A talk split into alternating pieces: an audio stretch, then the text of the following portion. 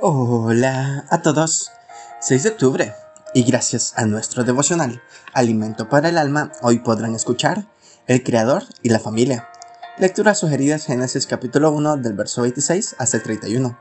Su verso 28 nos dice, Y les bendijo Dios, y les dijo, Fructificad y multiplicaos, llenad la tierra y sojuzgadla. Yo tenía urgencia de imprimir el material que debía compartir el fin de semana, y eran varias hojas. La impresora no me funcionó, así que después de buscar ayuda en internet, seguía arrugando y manchando las hojas. Tuve que llevarla a que la revisaran y le dieran mantenimiento apropiado.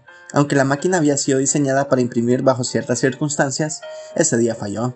Al regresar del taller quedó como nueva. Allí conocían cada cosa de mi impresora.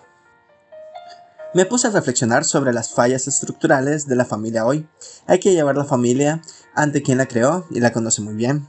Dios, nuestro Padre Creador, quiere ayudarnos a adoptar su divino plan en la sociedad.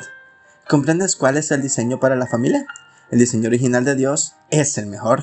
Dios quiere rescatar a la familia y debemos ser sensibles a las metas del Creador.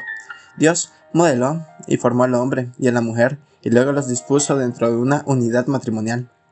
El hombre y la mujer fueron hechos distintos a los animales, fueron creados a la imagen de Dios. El hombre fue diseñado para comunicarse con Dios es espíritu. El hombre es más que cuerpo físico, tiene una parte no visible que está compuesta del alma, un deseo y una conciencia. El ser humano recibió aliento de vida desde lo íntimo del Padre. Dios tiene un diseño específico para la familia. ¿Qué modelo de familia anhelas para tus hijos? Devocional escrito por Dairo Rubio en Ecuador.